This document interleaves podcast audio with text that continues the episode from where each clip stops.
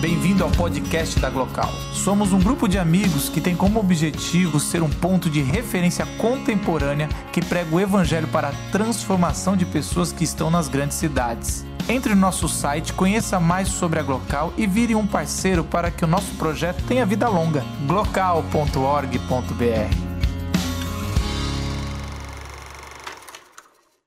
A ideia que a gente traçou quando pensou nessa discussão de, de Durkheim e o suicídio que aquilo que a gente discute hoje no século XXI, o Durkheim já propôs a discussão lá no século XIX. Ah, então é importante a gente ter sempre isso em mente, que é uma discussão que começa lá no século XXIX, é uma coisa mais científica né, sobre essa perspectiva do suicídio, e isso vem sendo discutido ao longo desses quase 200 anos aí, ao longo de, de todas as sociedades no geral. Então Durkheim é importante, ele é francês, é, nasce ali em 1858 né, e morre em 1917. Ele é criado ali na, na França, a família dele toda é de descendência judaica. Os pais, o, ele era filho, ele era neto de rabinos e tudo indicava que o Durkheim também seria um rabino, quando ele resolve romper com essa tradição de família e ele resolve optar por uma linha científica. Então, muitos dos escritos do Durkheim acabam passando por uma questão religiosa. Né? No suicídio, Durkheim discute né, a questão do suicídio nas religiões, porque ele tinha uma propriedade para falar sobre isso. Então, ele opta por deixar a religião e partir para um outro campo da ciência.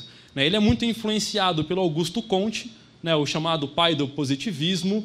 Ele tem também uma influência do Descartes, né, o Descartes, ali, séculos antes, que vai inaugurar o chamado método científico, né, com as regras né, do, do, do, método cartesiano. Então, as influências que ele, que ele sofre apontam para as ciências naturais e apontam também para essa ideia de um cientificismo é, como, como base de estudo. E ele vai escrever algumas das suas obras, né, como As Regras do Método Sociológico, onde ele vai estabelecer os padrões desse método e ele vai ser considerado como o pai da sociologia moderna. É, o Durkheim ele estuda na França, mas ele também vai para a Alemanha. Né? Então ele passa França, Alemanha, retorna para a França, onde ele fica ali, passa pela Universidade de Bordeaux, passa pela Universidade de Sorbonne e ele acaba morrendo ali no, no começo, no final da, da Segunda Guerra Mundial, da Primeira Guerra Mundial. Esse contexto do Durkheim é importante porque ele está inserido no auge da Revolução Industrial. A Revolução Industrial, a gente brinca que ela vem e ela traz uma série de problemas que a sociedade não tinha antes.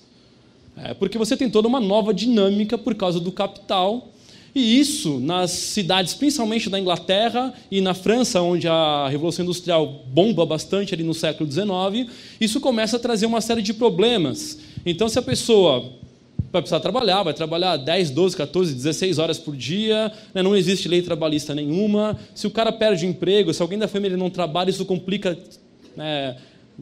Vai se complicando gradativamente a vida da família, e aí começam a aparecer alguns problemas, como o aumento do número de alcoólatras. Então a pessoa começa a beber para aguentar aquele ritmo de vida. As mulheres que perdem os seus maridos se tornam prostitutas para sustentar a sua família, então existe um aumento da prostituição. É, existe um aumento significativo nas grandes cidades da violência, existe um aumento significativo do número de roubos e também do suicídio. Porque são situações que antes ninguém sabia como lidar e começa a bombar tudo de uma vez. E o Durkheim vai olhar para essa sociedade e, por uma influência do positivismo, por uma influência dessas ciências naturais, ele vai entender a sociedade como um organismo vivo então, para o Durkheim, ele vai olhar e fala: olha, a sociedade é um organismo. Ele compara ela com um aspecto biológico do corpo humano e ele vai entender a sociedade funcionando tal qual o corpo. E ele vai identificar que existem as chamadas anomias, que seriam as doenças que surgem no corpo e que esse corpo tem que se adaptar, combater e ele precisa se livrar disso. E ele começa então a pensar naquilo que ele vai propor como a coesão social que é o grande objeto de estudo do Durkheim, a coesão e o fato social.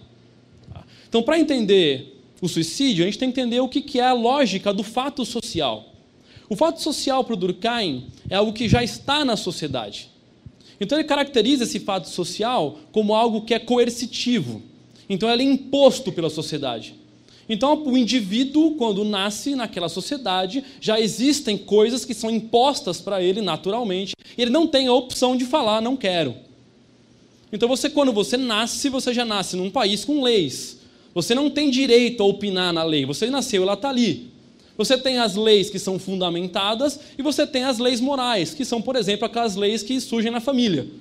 Então, não existe uma legislação né, em casa, ó, você tem que sair tal hora, voltar tal hora, fazer tal coisa, está lá e está imposto. Né, e dependendo da situação, você vai sofrer uma punição por aquilo. Ela é coercitiva, mas ele vai falar que ela também é exterior ao indivíduo, ou seja, já estava na sociedade desde antes do seu nascimento. Então é imposto, mas também já estava presente na sociedade. Então, por exemplo, a educação. Ah, então você nasce e você sabe, né, os pais sabem, todo mundo sabe que em algum momento você vai ter que ir para a escola. Mas veja bem, é diferente ir para a escola de estudar. Então você vai para a escola. Isso é imposto, isso já estava pré-determinado desde antes de você nascer. E aqui no Brasil, se os pais não matriculam um filho na escola, ele sofre algumas sanções legais por conta disso. E ele vai falar também que isso não é um fato isolado, isso é geral. Então, o fato social ele não acontece uma vez. Isso seria uma exceção. O fato social ele é geral, ele acontece com a maioria dos indivíduos, na maior parte dos locais e abrange a maior parte dos cidadãos daquele local. Então, quando Durkheim ele vai teorizar a ideia do suicídio, ele vai olhar para essas características e ele vai falar: olha, o suicídio responde a essas três características. Por isso que ele é tido como um fato social. E o Durkheim, quando ele começa a falar sobre o suicídio, é interessante porque existiam alguns mitos até então, no século XIX, sobre o suicídio. Então ele era encarado como algum distúrbio psicológico. Então o cara tinha algum distúrbio, ia lá e cometia o ato. Alguns acreditavam que era hereditário. Então, se você tinha algum suicida na família, era provável que alguém iria também cometer o ato. Então você não tinha a ciência por trás disso, e o Durkheim, quando começa a estudar, uma das propostas dele é justamente teorizar e comprovar que, olha, não tem nada a ver isso daí. E aí, quando ele começa a pensar nessa dinâmica do que acontece, ele vai apontar para alguns lugares dessa perspectiva do suicídio. Ele vai entender que o suicídio é um fato social porque ninguém comete o ato por livre e espontânea vontade. E isso é interessante, porque, ah, mas eu quero me matar, eu vou lá e me mato. Eu falo assim: não. Existem fatores sociais, existem pressões na sociedade que te cobram, que te levam, que te induzem até um determinado ponto em que você fica desesperado, em que você é pressionado ou você é muito envergonhado e você acaba não sabendo como lidar com aquilo, e isso é o ponto que leva o suicida a cometer aquele ato. Ele fala assim: ninguém vai, ah, acordei hoje, vou me matar. Assim, não, existe uma série de fatores que condicionam a pessoa a cometer esse ato. Então não é só uma questão psicológica, não é uma questão isolada, é algo que é comum nas sociedades. E aí ele vai pensar nessa lógica do suicídio, né, pensando em três tipos de suicídio. Então ele vai apontar o primeiro tipo como o suicídio egoísta. Tá? Então, é legal pensar que quando ele está falando dessa questão do suicídio, ele fala que ele pode ser por um excesso de normas ou pela ausência de normas. Então, um indivíduo que sofre muita pressão é muita norma, é muita cobrança, é muita exigência. Em algum momento esse cara pode não aguentar e ele vai cometer o suicídio. Aí ele pensa, por exemplo, no egoísta, então esse cara ele vai se sentir desprezado pela sociedade, ele vai se sentir abandonado pelos órgãos sociais, pelas pessoas, e ele vai simplesmente vai lá e comete o ato sem pensar em mais nada. Seria aquele o, é, o último grito que ele vai dar, tentando falar: legal, eu estou aqui, me viram, beleza, fui. Então a pessoa ela comete o ato por, ou por um excesso ou pela falta de regras. E aí é a gente pensar num contexto que muitas vezes acaba acontecendo, e é, o Elias né, falou da, da série, é, e você tem né, um outro contexto triste aí que começou no ano passado, ou, ou que começou a ser discutido né, do ano passado para esse ano, que é o tal da, da baleia azul. que é uma coisa que acontece muito em adolescentes. Né, o público-alvo, ou a maior parte do público que comete esse ato naquele jogo em específico, é o adolescente. Porque o adolescente ele sofre pressões o tempo inteiro. Aí eu tenho lá os meus alunos e o cara chega no terceiro ano desesperado, porque é o ano do vestibular, porque ele tem que fazer, ele tem que estudar, tem que fazer cursinho, tem que dar conta de trocentas mil coisas, e ele é pressionado, é quase obrigado pelos pais a passar no vestibular naquele ano. E você conversa com um pai ou com outro, olha, se ele não passar, tudo bem, ele vai tentar de novo, de repente melhora o cara dar uma segurada, ele nem sabe o que ele quer fazer, e o pai briga e impõe porque meu filho vai fazer, e você tem essa pressão desenfreada em cima do indivíduo, que quando ele olha para o resultado do vestibular, ele não vê o nome dele lá, esse cara acaba surtando. E muitas vezes isso acaba levando ele a cometer o suicídio. O Durkheim pensa numa outra lógica do suicídio, né, numa outro tipo de suicídio que ele vai classificar como altruísta. Então, esse altruísta, como o, nome, o próprio nome diz, ele vai partir por alguma causa que o indivíduo considera maior do que ele próprio e ele vai se entregar em nome daquilo. Ah, então, a gente pode pensar, né, hoje em dia, né, nas questões ali do, dos atos terroristas, mas você pode olhar para o longo da história e você vai perceber isso acontecendo nas cruzadas, é, isso acontece em vários movimentos religiosos ao longo da história da humanidade, não só no cristianismo, no islã, no catolicismo, isso acontece com frequência em alguns momentos da história. Isso acontece por questões ideológicas, por questões políticas. Então, na Segunda Guerra Mundial, você tem uma ideologia forte dos países né, nazifascistas, você tem ali né, a grande, às vezes, brincadeira que fazem, né? O piloto kamikaze, né? Porque o cara usava capacete, seria saber que ele ia morrer. Então, assim, é o cara que ele vai morrer por uma causa. Tá? E só para completar, tá? O capacete é onde ele tinha, ele recebia instrução. Ele tinha um, é, um microfone ali, um áudio, então ele ouvia e ele era direcionado para o alvo. Eles partiam para um local, mas eles não sabiam a exatidão do local onde eles iriam fazer aquilo. Então o capacete era onde ficava o sistema de comunicação, e eles eram avisados no, ao longo do voo e ali eles se direcionavam para o alvo. Então, o cara que ele abre mão da própria vida em nome de uma causa maior. O Durkheim olha para esses dois e fala: legal, egoísta, altruísta, isso tudo bem, isso acontece né, ao longo da, da sociedade, isso, entre aspas, é meio normal. O que interessa para o Durkheim é o anômico que ele vai olhar e falar assim: esse tipo de suicídio ele é específico, e aí vem um pouco da influência da Revolução Industrial, desses problemas sociais que surgem, fala assim: olha, esse tipo de suicídio ele é específico de grandes ciclos, sejam eles econômicos ou de grandes mudanças na sociedade. Então, quando a sociedade não está preparada para um determinado tipo de mudança e ela vem e dá aquele estouro e acontece, as pessoas têm que se adequarem àquilo. E muitas delas não conseguem se adequar e aí por isso elas vão cometer o suicídio.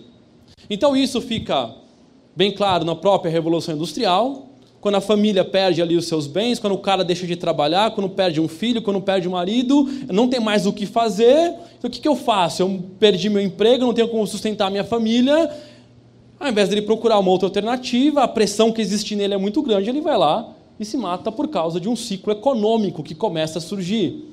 Isso acontece também muito com a quebra da bolsa em 29. Os Estados Unidos registraram as maiores taxas de suicídio da sua história no século 20, né, ou uma das maiores nessa crise de 29. Então tudo ia bem, né? o American Way of Life bombando, Estados Unidos bombando, todo mundo ganhando dinheiro pra caramba. De repente, o Estado começa a entrar em crise, né? o Estado não intervém na, na economia, deixa o negócio e arrebentou com tudo. Então o cara da noite para o dia era milionário, perdeu tudo, o cara que era pobre ficou mais pobre ainda, e os Estados Unidos entra na maior recessão da sua história. Com isso, as pessoas perdem o chão, ninguém esperava por aquilo, e então começam então, uma grande onda de suicídios. Na Alemanha nazista, quando a Alemanha perde a Segunda Guerra Mundial, é, há uma outra onda de suicídio coletivo para uma mudança num aspecto político, porque aqueles alemães que acreditavam na ideologia nazista preferem muitas vezes assassinarem os seus próprios filhos e depois se matarem, porque eles não iriam viver em um mundo sem o nazismo. Então tem uma onda enorme de suicídios na Alemanha em decorrência disso, porque eles preferiam se matar do que viver em um mundo sem o nazismo. Então você tem ciclos econômicos, grandes mudanças na sociedade, aspectos políticos, e tudo isso influencia no curso da sociedade. O Durkheim, inclusive, vai chegar a falar que em alguns momentos esses suicídios são benéficos para a sociedade, porque em algum ponto eles trazem um alarme para algum problema do que está acontecendo, e em alguns outros você tem um inchaço populacional e isso, de certa forma, acaba aliviando e permitindo com que a sociedade, como esse organismo que é, se reinvente e volte para o seu ciclo normal. Ele aponta esses três tipos, ele vai além, ele vai tentar compreender em quais situações ou em quais locais, em quais meios que isso mais acontece.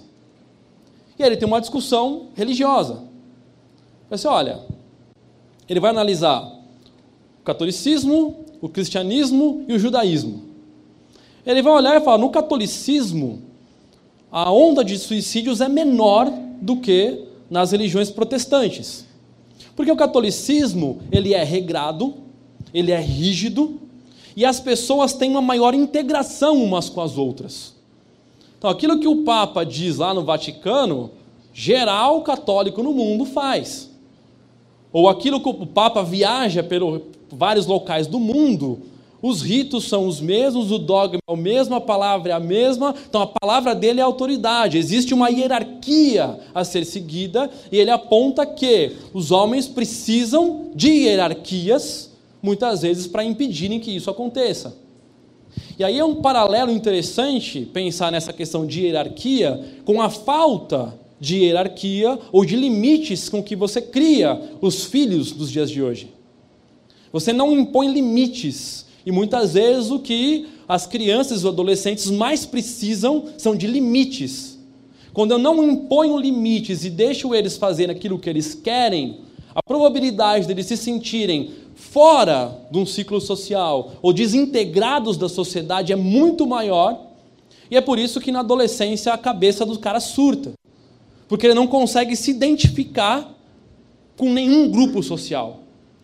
O adolescente normalmente ah, é rebelde por natureza, mas é uma série de transformações que acontecem e se não tem ninguém ali do lado que dá limite, que freia, que orienta, que puxa, que solta, esse cara acaba em algum momento podendo perder a cabeça e cometer um ato como esse. O Durkheim olha para o protestantismo e ele fala: o maior índice de suicídios que acontecem são nas religiões protestantes. E não é por uma causa. Isso talvez é um fator alarmante. Não é pela causa do protestantismo, pela causa de Cristo ou de quem quer que seja. É porque o protestantismo permitiu com que cada um tivesse a sua livre interpretação da Bíblia. Então cada um interpreta o seu livro sagrado como quer. E isso gera um problema dessa falta de integração na sociedade. Então, se eu frequento uma igreja X, e vou para uma outra, outra diferente da que eu era, e se eu vou para outra diferente, e às vezes eu vou para duas, três é, igrejas diferentes, eu não me encontro em nenhuma delas, eu me sinto isolado do mundo, e dependendo do problema que eu tenho, eu não tenho ninguém que me ajude, e isso em algum momento pode levar a pessoa a cometer o suicídio.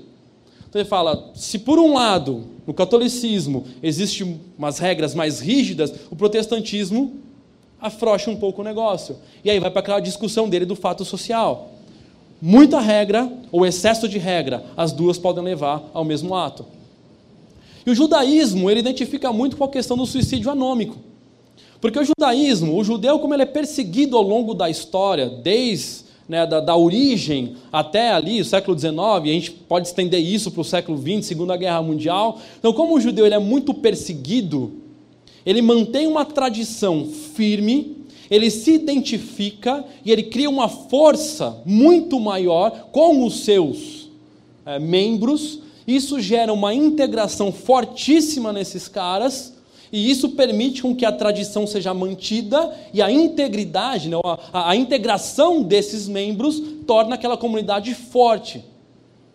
Então, o suicídio acontece em situações que vão surgir Então, lá na Segunda Guerra Mundial, num campo de concentração, é uma situação, uma mudança abrupta na sociedade, é um ciclo novo que está surgindo, e esse cara prefere se matar do que continuar vivendo aquela vida. Até porque o judaísmo tem uma questão de, é, de você impor o suicídio como uma perda daquilo que Deus iria dar para aquele povo. Então existe uma série de regras ali no judaísmo que seguram esses caras e impedem eles de cometer esse tipo de ato. Ele analisa essas questões políticas, ele analisa as questões familiares. Então ele vai perceber que, olha, o número de suicídios entre um casal, o homem é propenso a cometer mais do que a mulher. Porque o homem precisa de uma certa regra, ele precisa de, ser, de alguma forma ser seguro ou contido, e quem faz isso com o homem é a mulher. A mulher ela tem uma outra tendência, ela tem outros objetivos, ela tem outra visão de mundo do que o homem. Então, para ela, se perder alguma coisa, se perder tudo, ela consegue se refazer mais rápido do que o homem. O homem não, o homem perde completamente o chão.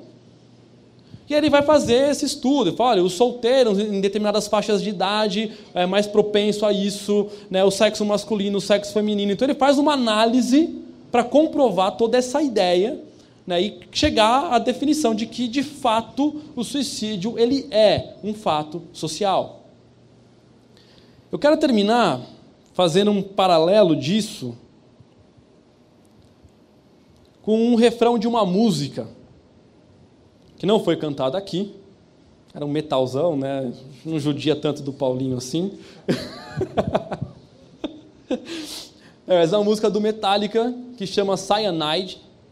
E essa música, eu acho que ela reflete muito do contexto social que nós vivemos hoje, no século 21. Tá? Um trecho da música vai falar: é, Vazio eles dizem, morte, você não me deixará ficar Vazio estão dizendo: Morte, escute-me chamar o seu nome. Eu chamo o seu nome, suicídio. Eu já morri. Você é só o funeral que eu tenho, esperando pelo cianeto. Eu vivo morto por dentro. Por favor, quebre essa casca vazia para sempre.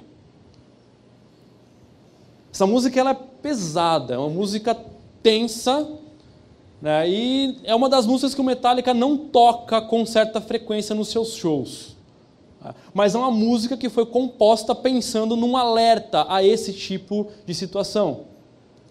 Porque quando nós olhamos para o quadro social, ainda mais na sociedade que vivemos hoje, em que a gente vive num espetáculo, então que você sempre se fotografa sorrindo, feliz, então as pessoas às vezes não conseguem imaginar que por dentro dessa casca você já está morto. E você espera alguma coisa que te empurre a cometer isso. Talvez você nunca tenha passado por uma situação de ver alguém fazer isso. Talvez você nunca tenha pensado nisso, mas também é comprovado cientificamente que a maioria das pessoas, ao menos uma vez na vida, já chegou a cogitar a possibilidade do suicídio. Não todos, mas a maioria. Porque você vive numa sociedade que cobra uma aparência, que cobra uma postura social sua, e que em algum momento, quando você não aguenta mais aquilo, você é levado por um estopim qualquer que seja a cometer esse ato. Então, na música, o Metallica discute isso, que é um pouco daquilo que o Durkheim discute. O que leva ao suicídio, ou qual é a brecha que falta para que isso realmente aconteça. E essa talvez é a grande discussão que o Durkheim tinha lá no século XIX e que nós temos hoje no século XXI como impedir que isso aconteça, quais são os meios que nós podemos ter, como nós devemos agir com alguém que tem uma situação como essa, ou que chega em você às vezes e conversa com você sobre isso, qual é a postura que nós devemos ter. Se isso é difícil de ser respondido ao longo dos séculos, né, não muda no século 21.